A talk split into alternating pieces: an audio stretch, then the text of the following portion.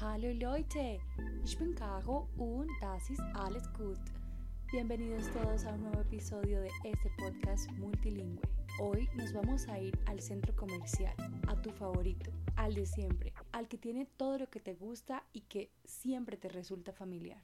Llegamos. En la entrada hay fila, así que no podemos entrar tan rápido como pensábamos. Al parecer, un gran grupo de amigos se está tomando una selfie. Abrámonos camino. ¿Puedo pasar por aquí? Darf ich mal vorbei? Vinimos por unos zapatos nuevos que queremos usar en un evento importante que se avecina. Vemos varias tiendas, sin embargo, nos distraemos. Un puesto de helado dice nuestro nombre, nos llama. ¡Qué dilema! Por un lado, quiero helado. Einerseits will ich Eis. Por otro lado, no tengo hambre. Andererseits habe ich keinen Hunger. Aquí hagamos un paréntesis para hablar sobre los conectores. Primero usamos einerseits con andererseits para mostrar un contraste, como lo haríamos en español. Así, de un lado, de otro lado. Por un lado, por otro lado. Por una parte, por otra parte. Einerseits, andererseits. Y segundo, seguramente notaste que cambiamos de lugar el verbo. Normalmente diríamos yo quiero helado. Ich will Eis pero en este caso, después del conector va el verbo. Así que decimos quiero yo helado. Will ich Eis. Y bien, ¿qué haremos? ¿Comeremos helado o no comeremos helado?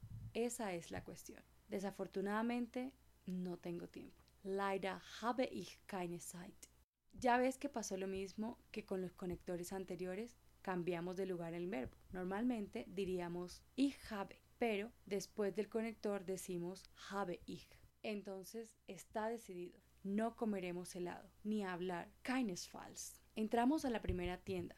Está vacía. Caminamos un poco y nada se parece a lo que estamos buscando. Seguimos mirando y la persona que vende nos pregunta si hay algún modelo de zapatos que queremos medirnos. No, solo estoy mirando, respondo. Nein, ich schaue mich nur um.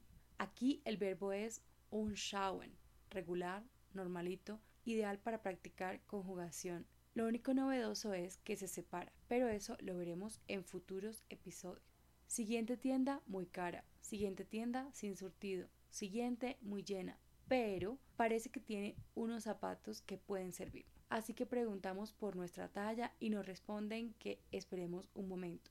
Einen Augenblick bitte. Los zapatos son hermosos, soñados, perfectos, casi.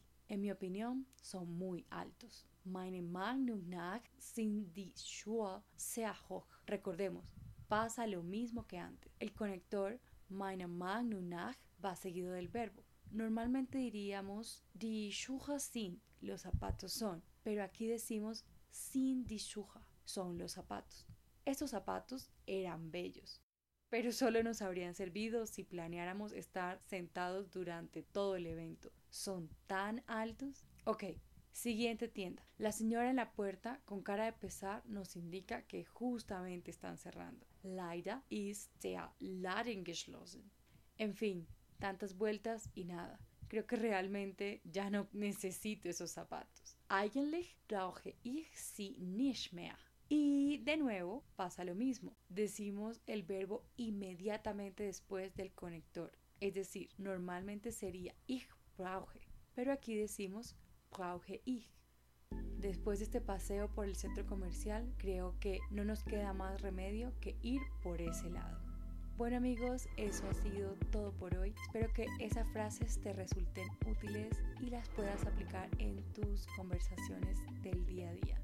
Recuerda visitarnos en nuestra página de Instagram arroba Podcast. Esta semana les compartiremos la plantilla de noviembre para que anotes tus palabras nuevas. Nos escuchamos pronto. Chus.